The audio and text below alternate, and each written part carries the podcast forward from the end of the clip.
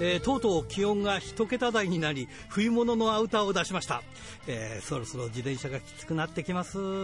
それにしても寒くて人恋しい季節ですね。目指せ69キロひらがなの荒井圭です。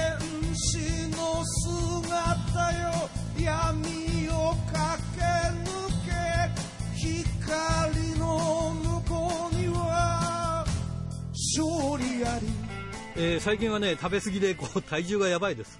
食欲なきなのかな。69キロどころかね、75キロ近いんですよね。まあ、いつになったら60キロ台になるんでしょうか。まあ、来年からちょっとね、本格的にダイエットでもやりましょうかと思いますが、まあ、来年の話言うとね、鬼が笑うんでね、この辺にしときましょう。ということで、今週も元気に張り切ってまいりましょう。まずはこちらからです。汗と涙洗い流しつ一つ噛みしめながら戦う敵は己だけチャンピオンベルトだけじゃない大事なもの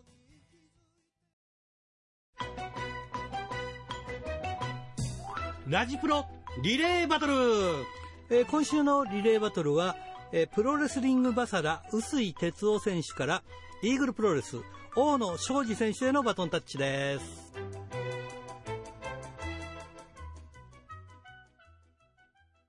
さあ、今日のゲストはこの方です。大野昌司選手です。こんばんは。こんばんは。よろしくお願いします。はい。あの、はい、大野選手はイーグルプロレスのデビューで、29歳でデビューだったんですか、はい、そうです。はい。ずいぶん遅咲きですね。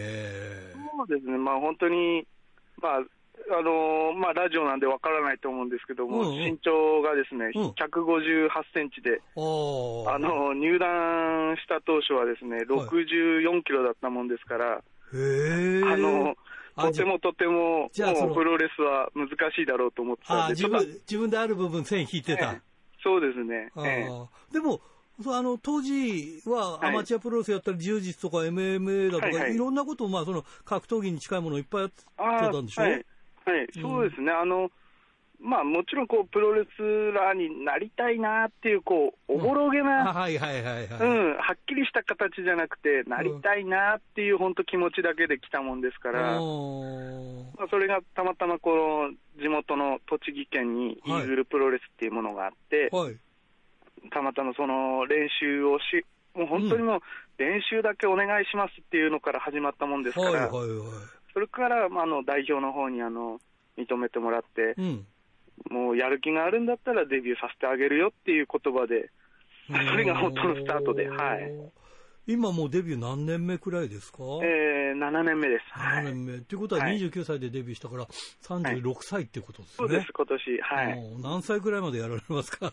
いや、もう全然もう、あの、うちの団体にですね、うんえー、島田博さんという方がいるんですけども、超ベテランだね。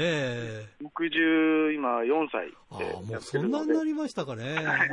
あの、もう大ベテランがいるので、もう僕は、ね、年齢関係なくもうずっと思いっきりやっていきたいなとね、島田博さんといえばいろんな団体出てましたからね。ね。はい、まあ結構皆さんの中ではね、まあ古い方はよく知ってらっしゃると思うんですけど。思い。やじゃあそこでその、まあイーグルプロレスで練習してたら、まあ認められて選手にならないかって、えー、はい、なってどうでしたか？やっぱり嬉しかったですか？あのですね、まあ、はい亡くなられちゃったんですけども、あの一緒に練習してた方で、はいはいはい、木村光一郎さんっていう方が、はいはい、あのヒクソン・グレイシーをぶん投げたという、あのそうですそうです。いらっしゃってですね、その方がよく言われてたのが、あの、おプロレスっていうのはデビューしてからの方がしんどいからなっていうふうに言われてて、まあ、今もその言葉っていうのは本当にもうずっと残ってるなっていう感じで、もう本当にもうデビューしてからの方が本当きついなっていうところで。生前ですね、木村光一郎さんは何回か、はい、あのインタビューする機会がありました、ね、本当ですか、えー、あの、ものすごいなんか性格が良くて、あんだけ実力あるのに俺が俺がって言わない人でしたよね。そうです。まあ、あの、まあ僕らはやっぱり、あのファンの頃から聞いてたら噂っていうのがあったので、非常に怖い方だと思ったんですけど、まあ、僕らも結構その、練習は厳しくされましたけども、はい、本当に優しく接してもらって、い。ろいろ教えてももらいましたし、そういう温かい言葉で、もうデビューしてからの方がきついぞっていうことは、もう本当に口酸っぱく言われてたので。じゃあ、あと、こう、何年、何十年ってやれて初めてプロレスラーを全うするという形になりますね。そう、ねはい、そう意味ではね。はい、あの、ちょっと、小耳に挟んだんですけど、はい、なんか介護の会社をやってるっていうのそうです、あのーまあ、親の、親が最初始めたんですけども、うんはいはい、それを引き継いで、えー、じゃあ今、その介護の会社の社長さんをやってるわけですか？あそうです。あの、やりながら、あの、プロレス活動もさせてもらってまあ、介護って言えばね、今一番ちょっと、あの、注目で、まあ、大変だろうし、お金も大変だとか、いろんな部分でね、注目にはなってますけどね。まあ、そうですね。あの、うん、まあ、人でもなかなかいないですし。いや、そりゃそうなの。人ではね、どこ、飲食とかね、えー、介護とかは特にいないですよね。はい。どう？そしたら、まあ、いわゆる二足のわらじを履い,、ね、履いてるわけでしょ？はい。いや、でもすごいね、方や社長レスラーなんですね、じゃあね。まあ、あのただ、こう、仕事をしながらなんで、うん、あの、連戦であったりとか、はい。いわゆるあの地方巡業、うんうん、そういうのがちょっとできないっていうのが、僕の中では、あのちょっと、ジレンマだ将来あの、目標ですね。ああ、なるほどね。はい、まあ、その社長業も、あの、全面的には、はい、外れてもいいくらい、そうですね。外れてもいいくらいに任せられたらね。はい。いや、だけど、はい、なかなか人不足だからね。そうだよね。ねいや、その分だから自分が働けばと思うもんね。いや、わかります、わかります、その気持ちは。うん、今は何と言ってもやっぱりね、人の覚悟が大変ですよね。そうですね。まあ、あの、プロレスも実は一緒で、あの今、イーグルプロレスも、香取っていう、はいはい、前々回から出た人間がいると思うんですけども、はい、あのもう本当にそれも入って5年以上経ってるので、はい、うん、そこからまだちょっと新人がまだできてこないっていうのが、やっぱ辛い、ちょっときついところですね。おまけにこうコロナ禍でね、こういう、はいえー、工業数が減ったりとか、はい、いろいろね、やっぱりそういう意味ではこう、入る人もね、入ったはいいけど、試合ねえんじゃねえかとか。ないんじゃっていうところですよね。そういうとこありますよね。いや、大変だな。ちなみに、そしたら地方であんまり試合することないんですか？えーと、実はまあイーグルプロレスもですね、うんうん、えー、今年はちょうどあのコロナの騒ぎになり、はい、2月にやって以来、興行が全く開けてない状況で、そうなんですか、はい、もう僕らもあの所属している選手は、もうほとんどもう他団体の試合だけやってるっていうところで、この所属の大会っていうのは、まあ、全くやれてない状況です。あのイーグルって、確か道場持ってるんですよね。はい。ということは道場、やろうと思えば道場マッチなんかは可能なんじゃないんですか？えっとですね、じそれもですね、うん、実はあの12月にですね、はい、道場マッチをあの、まあ、何かしらの動画で、ちょっと配信を今考えてるところで。ああ、なるほどね。まあ、まだあの詳細はまだ決まってないんですけども、うんうん、それでちょっとこう配信して、えー、ファンの方に見せていこうかなっていうふうに、ちょっと今考えてるところです。この間ですね、あのーはいヒートアップの方とちょっとお話をしたら、はいはい。はい、要するにあそこはまあ道場マッチでそれを全部配信して、はいはい。はい、積極的に、ね、配信して黒字になってるという、はい、コロナ禍なのに黒字になってるという、はいえー、小さな田村選手がえー、あの言っておりましたが。あの僕もあの YouTube 見させてもらってああ、そうなんですか。はい、試合何試合もあの。じゃあまあそういうような形で、ちょっとイーグルもやろうかなという感じですね。はい、そうですね。はい。あの、ちなみにですね、はい、大野選手のその、まあ、背が小さいっていうのはあるんだけど、今はちょっと大きくなってるじゃないですか。はい、今、あの、体体重の方あ、えっ、ー、と、一時ですね、95キロまで増やしたんですけども、今。は75キロですね。それでもまあ、最初のデビューの頃よりは、じゃあ10キロぐらいもう全然、あの、10キロ以上違うので、はい。で、今、そのファイトスタイルっていうのはどういう感じでやってらっしゃるんですか？僕は、まあ、あの、正統派で、え、あのレスリング中心の試合をやらせてもらってます。これ、デビューした頃はヒールでした、はい、今もヒールなんですか？あの、まあ、周りからよくヒールって言われるんですけど、別に僕はヒールっていうつもりはなくて。あ、じゃあ普通に自然にやってる。あの、なんていうか、ルールの範囲内で戦ってるだけなんで。あ、じゃあ、ナチュラルヒールってやつですね。そうなですかね。そういう言い方は見られ方としては。見られ方としては。本人は全然意識ないけど、あの周りが見たらとっても悪いやつだ、こいつはっていう、そんな感じですかね。まあ多分そういうのは、あの、僕のことが嫌いな人間ですね。ああ、なるほどね。ちなみにデビュー戦はどなたと戦ったんですか？あの同じ所属のタック選手って、今ちょっと欠場されてるんですけども、あの先輩にデビュー戦をしてもらって、ね、はい、いやこれから戦いたい選手とかいますか？まあそうですね、あの先ほどヒートアップっていうお話があったと思うんですけど、はい、あのちょうど金平大輔選手が、僕とそれほどキャリアが変わらない。ので、うんうん、まあ、金平君であったり、あいいですね。はい、一度あの、代表の田村さんとも、はいシングルやってる、やったことがあったので、うん、またちょっと戦いたいなっていう気持ちはあります。あなるほどね、はい、なんかそういうふうにいろんなところにつながっていくとね、そうですね。楽しいですね、はい、じゃあ、ちなみに北海道で試合したことはないんですね、きっと。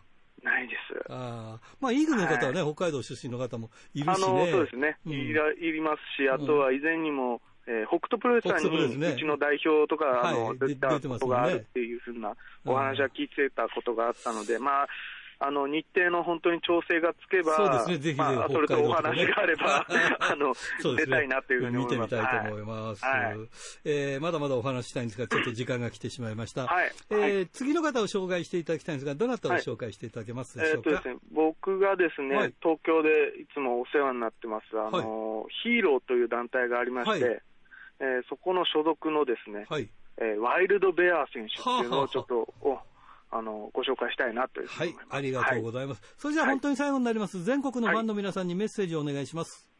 えー、今、あのー、コロナの状況でですね、なかなか試合ができないあ、大会が開けないですけども、イーグルプロレスは。ですけども、あのー、所属の選手はいつも道場で一生懸命汗流して頑張ってますので、まあ、また開催する際には、ぜひご観戦よろしくお願いします。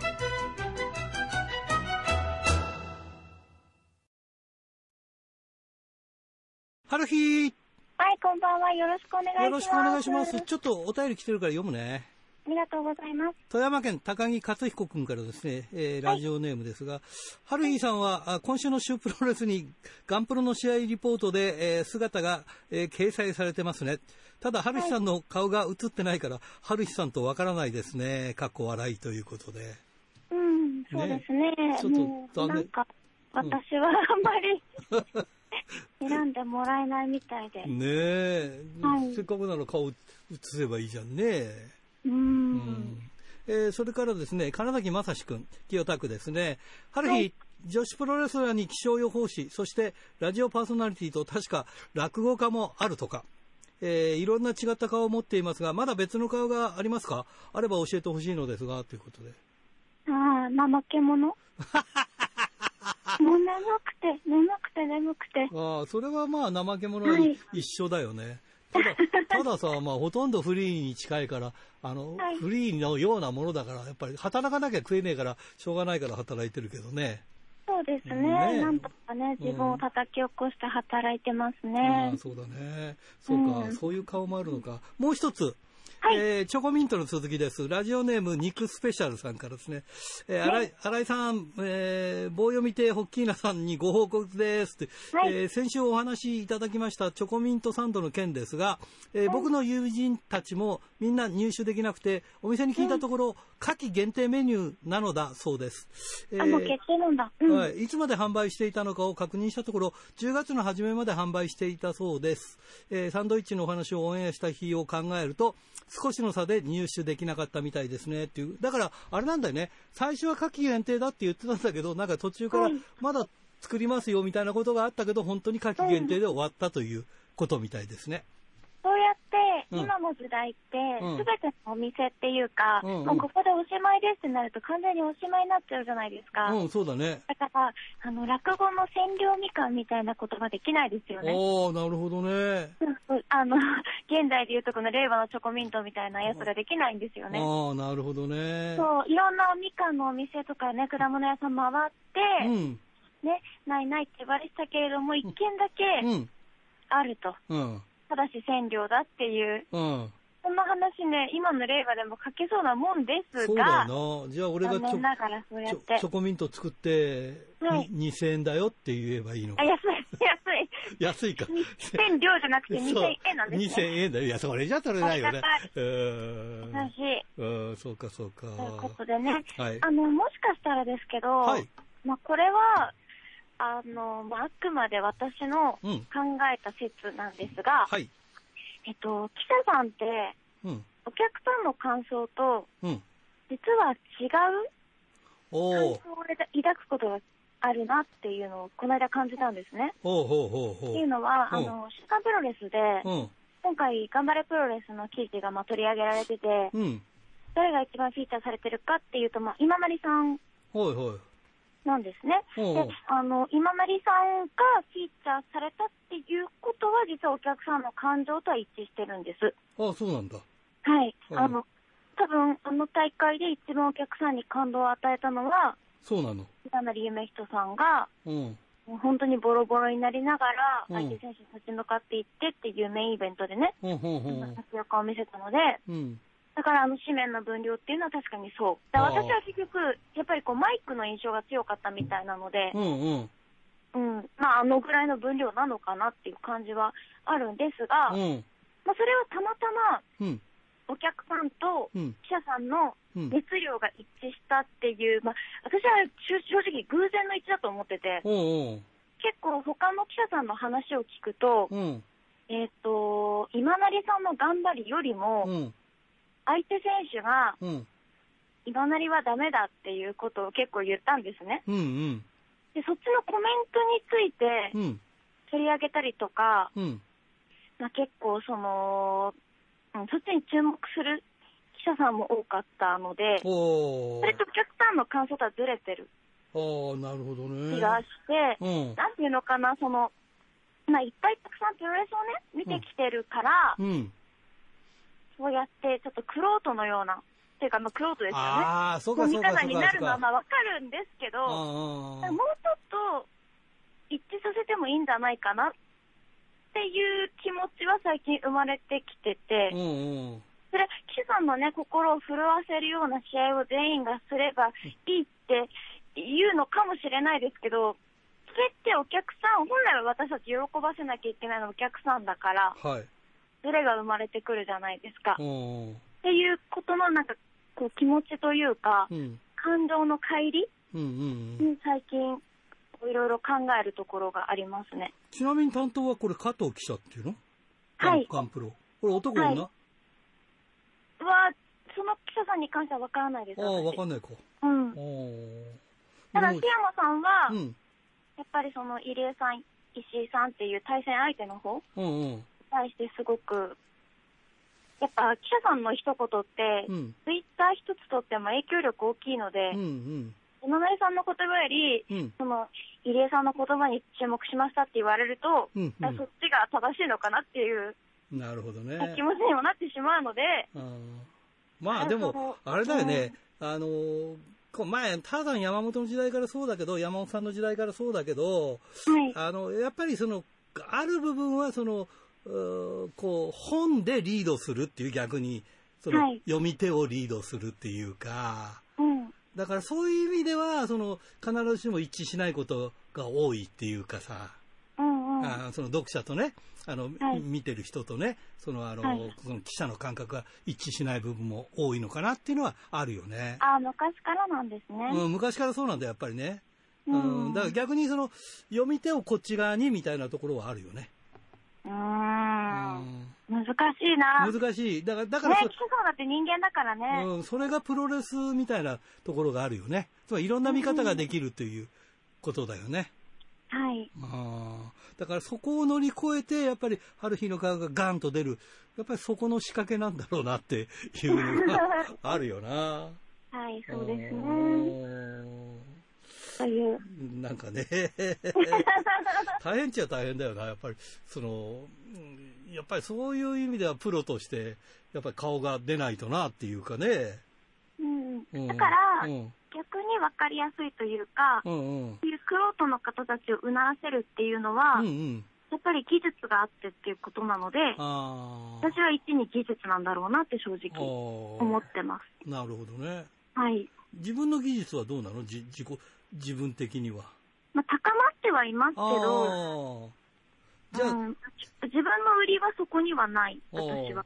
でも、アスカが言うように、昔の春日だったら、みたいな、ぶち殺しますよ、みたいな、はい。っていうことを言ってるわけでしょ？はい。やっぱりそこは変化してるわけでしょ？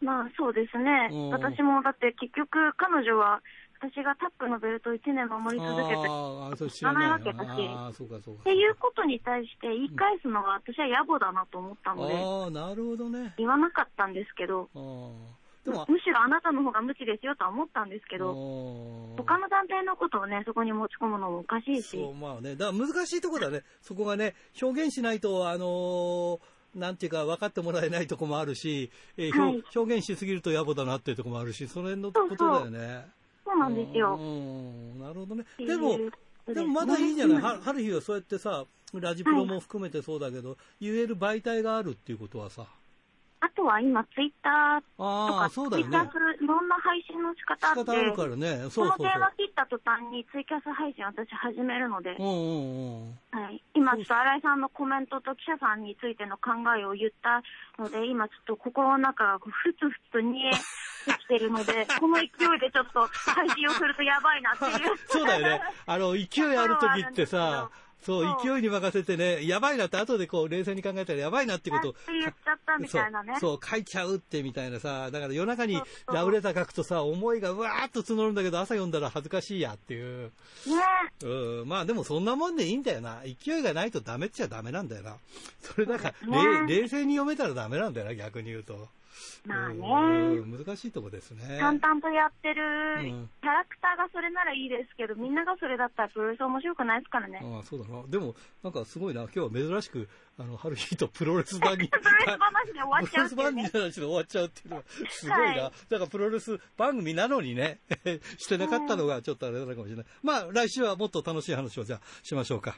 はい、ということで来週も一つよろしくお願いします。では失礼します。ドクター。はいどうも。今週もよろしくお願いします。はいよろしくお願いします。えーとですねラジオネーム、えー、黒黒潮太郎さん小樽。いきなり行きますね。黒潮太郎ね。すごいな 黒潮二郎じゃなくて太郎ですね。はいはい、先週のドクターの話は、えー、首都圏に住むマニアックなプロレスファンだけが体験することができる貴重なものでしたあとは、新井さんが言っていたドクターを札幌に迎えてのイベントはとても興味があります。いつになるかは分かりませんが、必ず実現させてほしいものです。ということで。もう気長にお待ちいただきたいと思いますけどね。はい、ねはい、いやそうですか。うん、楽しんでいただけたようで、よかったですね。はい、いやだけどね、プロレス界、今週もなかなかね、あの、うん、何もないようでいて、話題は結構ありましてね。ほうほうほうあの木曜日15日にですね、はい、あのリレットが立ち上げたグレイトという新団体ですね、グレイトって読めないんですけど、GLEAT だとグリートって読めてしまうんですけども、まあ、とにかくそれが旗揚げをしたんですけども、うん、その団体、えーと、えー、野沢論外選手、はい、カズ林選手、田村清選手、長州さんという4本柱で始まったってはずだったんですけども、うんうん、あの第1試合に出たあの野沢論外選手がですね試合が終わるなり、いきなり、あの俺はもうこの団体でする位置が、する仕事がないから、あのこのままやめさせてもらうって言ったというですね。本当に。もう何が何だかよくわからないことになってますよね。他にもですね、はい。えー、新橋に、えー、できましたジャイアントバババル。というところがありましたけどね、はい、あのー、ここがですねやっぱりコロナ禍で、その開店早々コロナ禍で、えー、営業の危機に、えー、陥っているとい。うことで、はい、クラウドファンディングを行うっていうんですけども、その額はですねジャイアント馬場さんの馬場にちなみ880万円っていう、これ、なんか、金額だね、これカフェにしては多すぎやしねえかと思ったりしましたけどね、まあ、そんなニュースもありながらですね、はい、えー、この明けて日曜日10月18日、はいえー、この日はですね、あちなみに10月8日って、あの我らが春樹さんの誕生日だったんですけどね、はい、あの先週以来よかったですね、うん、えー、10月18日、本日日曜日はですね、はい、あのかのですね、郷龍馬さんの命日と。いやー、プロレスバカ。ね、はい、プロレスバカですよ。佐藤元編集長、心の恋人。はいはい。ね、まあ今の人はね、竜豪馬の方しか知らないかもしれないんですけどね。ええ、あの、元ネタといいますか、本家ですね。はい、ええ亡くなったのが2009年ということで、ですから11年ですか、経ってて、えー、亡くなった時53歳だったというんですけどね。若いですね、まあ、ね、えー、まあ、あの僕が初めてプロレスを見たのは、あの北海道に国際プロレスがやってきた時だったんですけどもね、うん。はい、その時のあの買ったというか、買ってもらったパンフレットにですね、うんあの新鋭八木弘が欧州遠征で、えー、頑張っているという記事が載ってたのを覚えてますよ。まあ、八木弘って、あの、郷さんの本名ですけどね。うんえー、で、八木さんってですね、あのー、まあ、うちのそのえーまあ、家族を養うために、一説によると中学の卒業を待たずに上京したとも言われててですね、で、えー、1971年かな？の、うん、えーと、国際プロレスの第1回新人公募というのに、うん、えー、合格してでで、そのまま、まあ、ヨーロッパへ、えー、遠征したんですね。今じゃちょっと考えられないですけどね。そうですねまああのー、ヨーロッパ行って未成年だっていうことで、国によっては試合に出られなかったという話もあるんですけどね。そりゃそうでしょうね。えーまあ、当時だっていくらなんでも珍しいことだったでしょうからね。まあ、あの例えば外国にはあの本当のプロレスじゃなくてそのあのカーニーといわれる、カーニバルレスラーというね、はい、あのーサーカスの一部みたいな格好で、うん、えー、若い選手がデデビューするということは時々あるようでですね、はい、えっ、ー、と、テリー・ゴディなんていう方は13歳でデビューしたっていうんですよね。そうそうそうそうそう。えー、まあそういうこと、まあそれのね、逆に言うと日本版かもしれませんけどね。うんまあ、当時はだからそれぐらい、もうあの国際プロレスってところは期待をしてたということで、はい、でリングネームも、まあ、もうほとんど日本で初めてぐらいだと思うんですが、ファン投票で決めてるんですね、合流もあって。えー、で当時はそのフランスにも遠征してたんで、うん、その当時最新鋭だったですね、うん、えー、飛行機の名前を取ってコンコルドヤギっていうね、アイディアもあったと。これもまたすごい話ですけどね。よく知ってますね。国際のことね。いや、いや国際やっぱり初めて見てしまいましたからね。えー、もうこれもあのトラウマというか、運命というか。いや、なかなかね、当時は国際もあったけど、他の団体もあって、国際は見ないっていう人もいたりしてね。あそうですね。あの、やっぱり、あの、新日本がどんどん上がってくる時期ですからね、その後ってね。うん、えー、また、あとは全日本プロレスを昔から、あの、畑から見てるなんていう人も少なくなかったでしょうからね。そうなんだよね。で、まあ、郷龍馬という名前になりましてね、はい、もうちなみになんかあれらしいですよ、あの後にその長州さんが、うん、その長州さんもあのリングネーム工房だったはずだと思うんですよね、はいはい、で、えー、吉田光夫から長州力になるときに、うん、なんか、あの長州さん自身が、郷龍馬というようなかっこいい名前にしてくれって言ったという、本当か嘘かわからない話もありますけどね。まあ、郷さんっていう方もね、まあ、あの、いろいろね、その、まあ、器用方変と言いますかね。ありますね。ええまあ、国際プロレス辞める時もね、あの、吉原社長に、えー、引き止められたにもかかわらず、なんていうか、こう、えー、巡業からこう抜け離脱するような形でいなくなってしまって、えー、新日本へ移ったりとかですね。うんで、まあ、その時に最後に見送ったのが、あのさよならとも言わずに、みんなに言わずに会場を出たんだけども、その最後を見送ったのが唯一若松一正さんだったというふうに言われますしね。なるほど。まあ、若松さんってね、やっぱりその苦労人だから、苦労人というか、もともとはね、あの、えー、国際プロレス資材部と言ってました いわゆるリング屋さんですよね。はいリング屋さんとかトラック運転したりとかと、はい、でそこからあ、あのえー、最初レフリーになって、それからレスラーになった人だから、やっぱりそういうあのみんなになんていうかね、あの心の糧にあのこうよりどころにされた方なのかもしれないと思うんですけどね。それが今のあの市議会議員のに立ってるのかもしれませんけど。いや、いい部分が随分クローズアップされてますよね。まあ、それでですね、あれですよね、まあ、その後新日本行って藤波さんのライバルとなりましたけれども、ね、まあ、これ、あの一度はね、あのベルトを取って、藤波さんを倒してあのチャンピオンになったわけですけども、うん、まあ、それも長続きせず、うん、まあ、ちょっと試合運びが単調だったというようなね、うん、言い方を、えー、されてる方もいらっしゃいますし、だけども、扱いとしてはですね、まあ、そういうメインイベンター級の扱いだったし、うん、えー、テレビ朝日でですね、警視庁殺人課というドラマが、あったんですよね、はい。はい、あのー、つい何年か前も、えー、CS の東映チャンネルかなんかで、ね、再放送したと思うんですけども、あの刑事ドラマですよ。その中の犯人じゃないですよ、刑事のうちの一人ですよ、レギュラー出演です。レギュラー出演してたはいはい。それは知らなかった。オープニングでもなんだかこう、あの、ベンチでこう、あれですよ、バーベル上げてるシーンがあったりとかですね。どうなんですか？あの、演技の方は。演技は、まあ、うん、まあ、レスラーだったからこれで許されたのかなという感じはしますけど、どだけど、それだけの扱いをね、まあ、だって藤波さんだってその当時、ドラマに出たりはしてないわけですからね。まあ、出るとまた大変、大変だったかもしれないですけどね、ははははははって言って、取れないという苦情がテレビ朝日に寄せられたかもしれませんから。なんてこと言うんですか。うっかり言ってしまいました。えー、それでですね、まあ、そういうふうに、もう非常にね、あの、テレビ朝日のドラマにも出るぐらいだったんですが、結局、えー、なんていうか、その、いろいろね、トラブルがあったりなんかして、まあ、一説にはお金だったりするというふうにも言われますけれどもね、えーと、あ、その前に第一次 UWF に行ってるわけですね。あそうなんだよね。えー、あの、ラッシャー木村さんと一緒に。そうそう。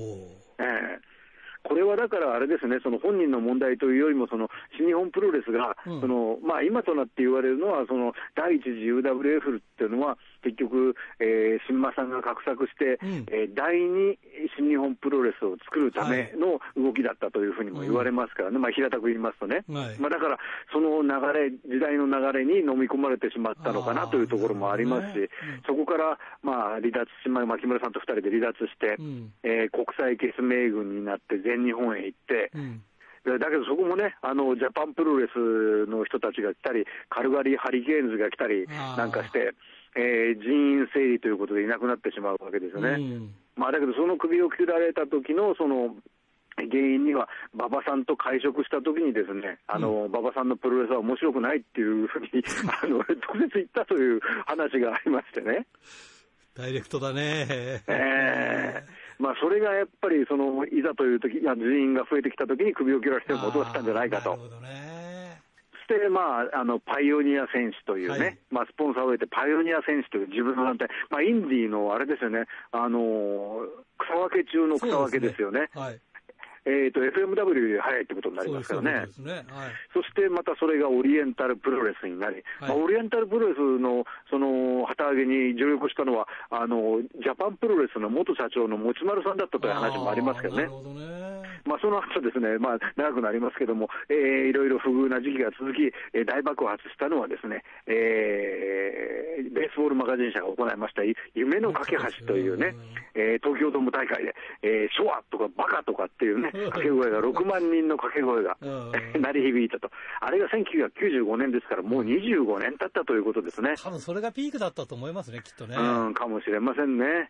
で、まあね、その後は、あの、引退式をね、鶴見さんが、あの、協力してですね、助力して行ったというんですけども、あれは2001年ですかね、うん、えー、だけども、ですね本人がその、えー、引退試合のギャラに納得できず、本人、会場に来ないまま転換とゴングが流されたというですね、もう異例の異例ずくめで、でね、まあ、その後は、まあ、残念ながらお一人で亡くなったというのが発見されたというね。そうですね。まあ、ご冥福をお祈りしたいと思いますね。えー、まあね、人いろいろありますからね。いろんな話聞けました。すごいな、えー、いや、もう、本当にジェットコースターのようなというかね。そうですね。ルテンの人生というか、上がり下がり激しいですけどね、はい、まあ、こういうレスラーの一生をね、みんなも見て、皆さんも見ていただきたいというふうに思います。はい、ということで、えー、今週もありがとうございました。ありがとうございました。おはがき、ルチャリブレえー、ラジオネーム、豊平区、桜から海さんからですね。新井さん、スタッフの皆さん、こんばんは。こんばんは。えー、12月6日といえば、ドラゲー札幌大会3日目。そして、北斗プロレス札幌大会の日ですね。えー、このコロナ禍で、えー、興行数がぐっと減っている2020年の最後に被った。あ、そうなんだ。被ったんだ。えー、せめてはしごできればいいんですが、片や13時開始、片や14時開始、うん、無理ですね。えー、双方ともいつも工業を打ってる時期とはいえ、えー、綺麗にだだかぶり。えー、北斗の札幌大会が日曜日なのは、えー、珍しいのにな、えー、人生は、ああ人生は選択の連続とはいえ、えー、そこで二者択一を求めるのはやめてほしいっていうので、これどっちもね、北斗もなんかまあまあ、前から決まったんでしょうけど、ポンとこう言った時にはもうすでに、あの、あれですね、ドラゲもこう日にちが入ってたっていうのもあるから、大体ドラゲーって日にち決まってんだよね、12月ね。だからそこはちょっと北斗の方で、そのね、もうちょっと、うん、考えればよかったのかな、この日じゃなくてもよかったのかなって気もするけれども。ねえ、まあ、どっちがどっちとも言えませんね。はい。えー、千歳のラジオネーム、大和武さん。新井さんこんばんはって、こんばんは。えー、トランプ大統領の一件で、なぜアメリカ人はマスクをしないのか、日本人はマスクをするのかが話題になったとき、ある外交評論家が解説していました。アメリカンコミックのバットマン、キャプテンアメリカを見てわかるように、マスクをキャラクターは、えー、口元が見える文化で、日本は時代劇の頭巾をする、えー、主人公は口元を隠して目が見えるのが文化だそうです。あなるほどね、えー、これは欧米人は相手の気持ちを読み取るのが口元で、日本人は目線で真意を汲み取る、えー、文化があるからだと言って語ってました。あ、そうだね。日本では目は口ほどにものを言ってもね。アメリカのプロレスラーでザ・デストロイヤーは例外として、マスクマンがいない理由はこういうことなんでしょうね。なるほど。えー、代わりにロードウォリアーズやザ・グレート・カブキのように顔をまた全体にメイクするイベント、あペイントレスラーが、えー、活躍すると思いました。ということで、なるほどね。すごい鋭いね。はい。えー、ラジオネーム、豊田勲君、白石区。新井さんこんばんは。えー、先週の木曜日に、えー、作田選手と植木選手が、えー、大日本プロレス対談が発表されましたね。え、正直、作田選手はフリーダムスで、えー、葛西選手とやり合っている方が輝いていましたし、えー、植木選手は復帰した時点で家庭の事情で、えー、地方大会への参戦が厳しいとのことだったので、しょうがないかなとは思います。とはいえ、フリーになってしまうと、札幌で見られる機会が減る可能性が高いので、え、対談が残念だと思います。え、大日本の吉野達彦選手で約2年、えー、忍選手で約5年、えー、真の刃選手は約10年札幌で試合をしておらず、いつの間にかリングネームが変わっており、札幌で定期的に試合を行うことの難しさを改めて感じてしまうところですと。えー、関札選手や塚本選手みたいに対談後に大日本復帰やレギュラー参戦してくれることに一縷の望みを託したいところですね。というか、まあね、いろいろ家庭があったりすると大変だよ。この時期だからね。はい。えー、小樽市ラジオネームタルッコスネークメガネ君からですね、11日のドラゲー京都大会で、えー、パンチ富永が自力で勝てばチーム僕入りという試合で、吉田から切り返しのフランケンで見事勝利し、勢いに乗り、トライアングルゲート挑戦表明して RED が防衛したら、両津清水のキャラ没収を条件に、11月3日の大阪大会でのタイトルマッチが決定しました。えー、清水にとっては両津清水に戻ったばかりなのに、負けたら没収ということで、何が何でも負けられない試合になってしまったのが気の毒だなとも思ってしまいましたね。ということで、いやいや、ねこういうのがあるといろいろあれだよ。また札幌来るときに キャラクターが変わってたりとか、いろんなことがあるんだよね。はい。えー、じゃあ最後に一個、あ、さっきちょっと読んだけど、あの、富山県の高木克彦君。えー11月11日、ノア大阪フリス大会で、佐野拓磨のプロレス卒業セレモニーが行われましたね。えー、個人的に残念だったのは、佐野さん大好き、重心サンダーライガーの姿がセレモニーになかったこと。えー、会場にライガーから花が届いていたけど、とにかくライガーがセレモニーに姿がなかったのは残念だなって。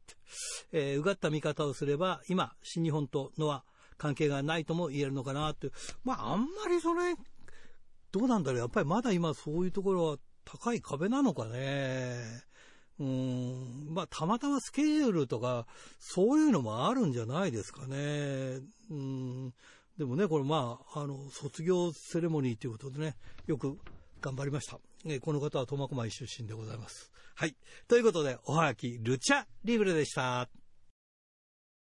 さあ、目の前にはなんとですね BB ハルク選手がいます。こんばんは。おいきなり始まるね。よ BB ハルクです。いや待ってましたよ。もうなんかねヒールターンしてからね全然喋ってくれないし今日もちょっとおっかなびっくりなんですけどよろしくお願いします。喋らない喋らない、えー、もう札幌でしか喋んない。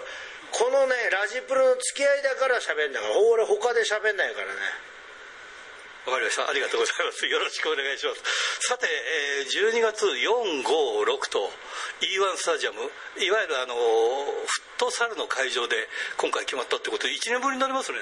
そうですね。まあ、このコロナの影響でいろいろね、うん、ありましたからね。まあ、本来だったらねやっぱり、まあ、札幌さ札幌ドームで盛大にやりたかったんだけどもそこを今回はちょっと縮小してちょっとね縮小して E1 スタジアムの方でやるんで。あ言うてもね俺ねじいちゃんばあちゃんちすぐそこだからね。もう E1 からすぐそこだからね。あそうなんですか？俺的にはもう大満足。あはい。ばあちゃん高校するよ 今回ですねファンのみんなからはですね刑事凱旋じゃなくてハルク凱旋だとまあ喜んでますけども今回ねまさかそのハルク選手が凱旋というまあ今ヒールでやってるんでそういうことになると思ってなかったのがちょっとびっくりなんですが。いやまあドラゴンゲートってねまあ北海道の選手多い多いっつうかねまあまあいるかもしれないよ。刑事江別でしょ？はい。あとはスペルシーサー？うん沖縄でしょうが。エンガルですね。エンガルか。沖縄じゃないの？ないですね。あとね。あのリングアナの小野ちゃん、はい、小野ちゃんもねえー、どうだえー、っとえー、どこだったっけ？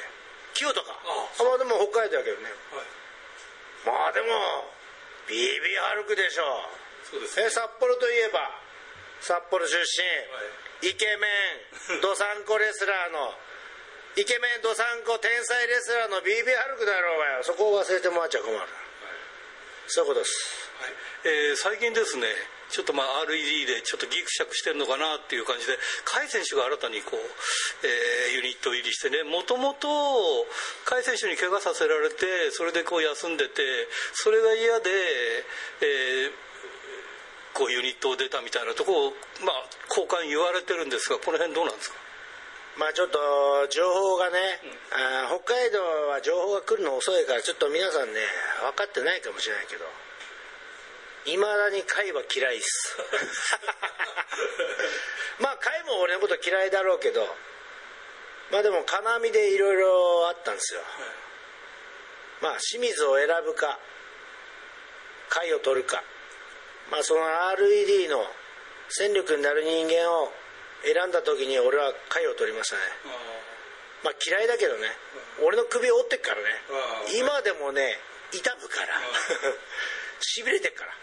まあでも清水よりはね力になるんじゃねえかなっつう思いで海と今手組んでます。まあ嫌いだけどね。まあ高木と一緒よ。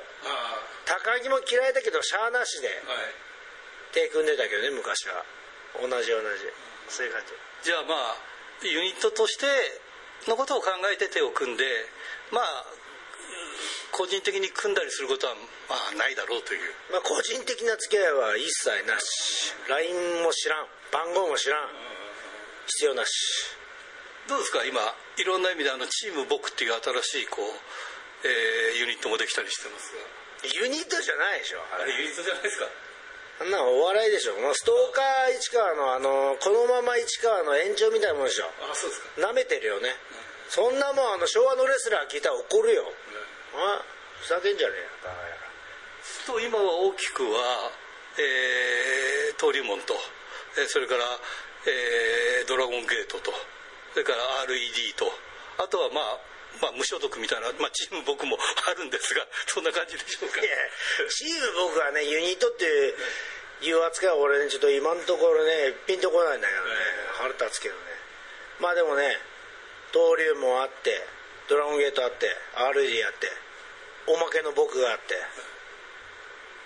面白いんじゃんいや要は強けりゃいいんだからこのリング上、誰が強いのっていや一目瞭然だと思うよ。これは今度の札幌大会もね一目瞭一目瞭然。酔ってんの？大丈夫？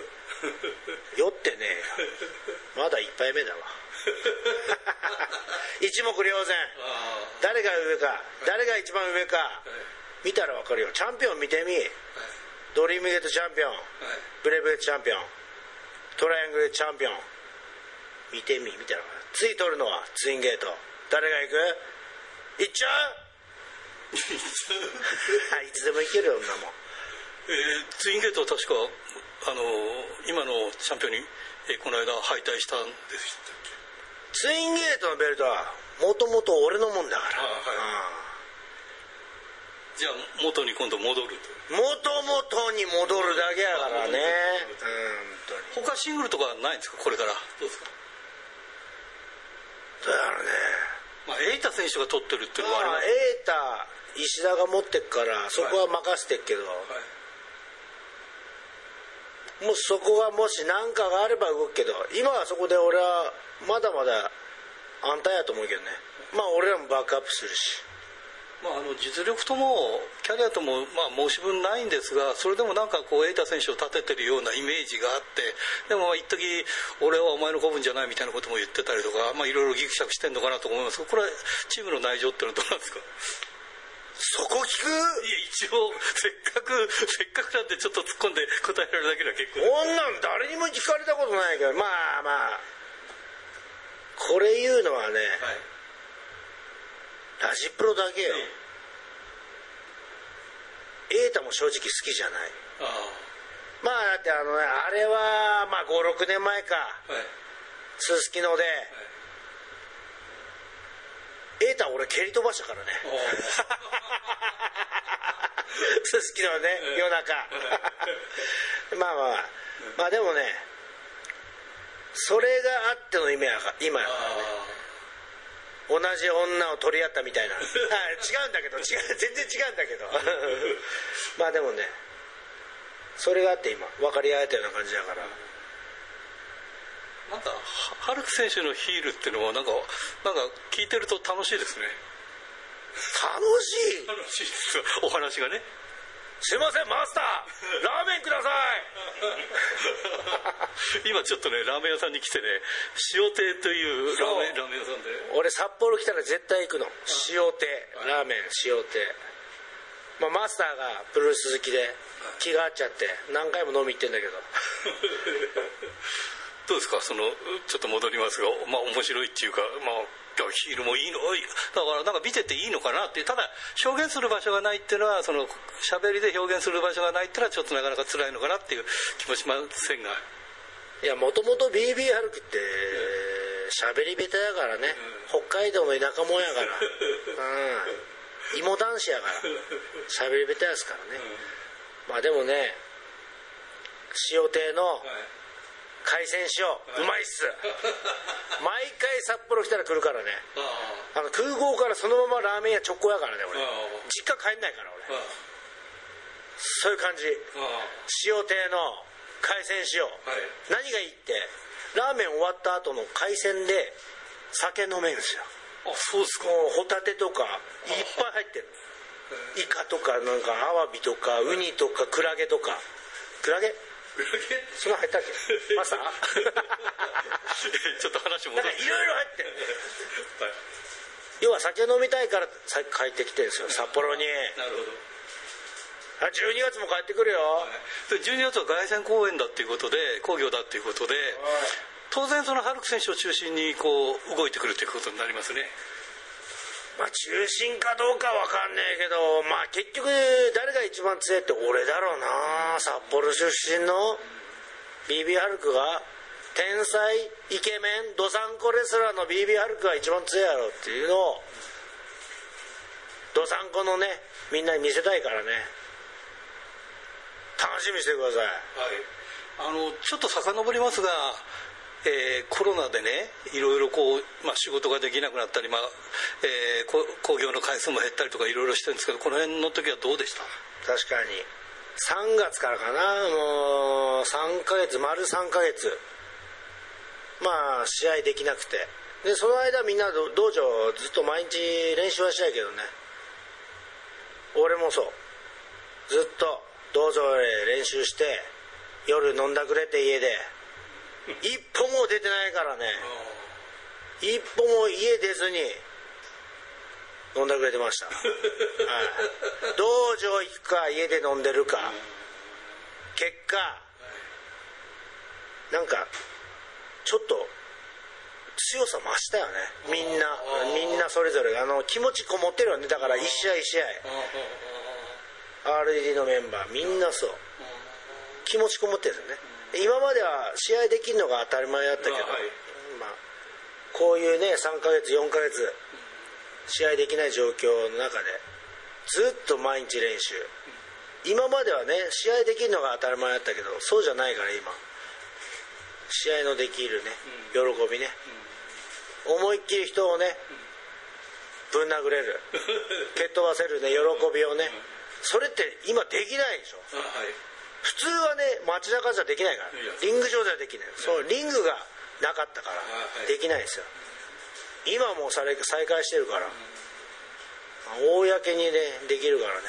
俺たちはそれをやるだけ。リング上で。リング上は当たり前のように人ぶん殴って蹴っ飛ばして、俺たちは好きなように暴れるだけ。そのなんだトールモン世代とか、ドラゴンゲート世代どう関係なし、結局一番強いのは俺たち。RED ですよね。ということでね。まあ1年ぶりに見られるという楽しみもありますがそのコロナの中で強くなった、えー、そういう意味では選手たちの姿が見れるということですね札幌で。いや鬱憤溜まってますよ。だから5月大会がね、うん、あのー、中止になっちゃったから。その分俺らはもう練習しかすることないんでね、うん、12月のこの今回の札幌ドームスか、やっちゃいます。あ E1 スタジアムああそうだそうだ。そうそう E1 です。E1 スタジアムで。5月分のね5月の中止になった分も大暴れしてやろうかなと思ってますよ。U1 スタジアムは5月にまあやることになったんですが中止になりましたんで今回そのプロレスでは初お目見えということになる。ああそうなんだ、うん、そうです。ちょっとそれ知らんかったけど。だから E1 のまあまあプロレスで言ってみればこけら落としってことになりますね。ああそう。じゃあ今日すすきので飲むんだけどすすきの飲んだ後ちょっと夜中に2時か3時かちょっと視察行こうかな。イオンスタジアム。イオンスタジアム。白石の方で。忍び込んでね、うん、行こうかな。くれぐれも問題だけは起こさない問題だけは起こさないよ、ね 凱旋工業の前ですからね。大事な時です。ええー、ちょっと外観だけ見に行こうかな。いいですからね。わかりました、まあ、非常に楽しみにしておりますんでね。もう一回ぐらい、えー、12月前に12月の近くなったらもう一回ぐらいちょっともしよければ出てください。あそうですねじゃあ世話になってるラジプロだから、はい。明日か明後日、来ちゃおっかな？いや明日か明後日じゃなくてあの、まあ、カードが出てからですね。いろんな話もまた聞きたいと思いますね。キンキンになってからまた足伸ばしますんで、その時はまた塩手で、ごっちゃんです。そうですね。あの塩手のラーメン食べながらということで、じゃあ最後になります。全国のファンの皆さんにメッセージをお願いします。よー久々のどさんこの春く信者諸君5月は中止になったけど。まあ12月ね4日5日6日と。3連戦またやれることになったからじゃあハルク信者の集まってるみんなのためにね俺がやっちゃおうかな。ギャンギャン暴れてイかれたバトル見せてやるよ。心がワクワクドキドキするようなドラゴンゲート見せますよ。お前ら楽しみにしとけ。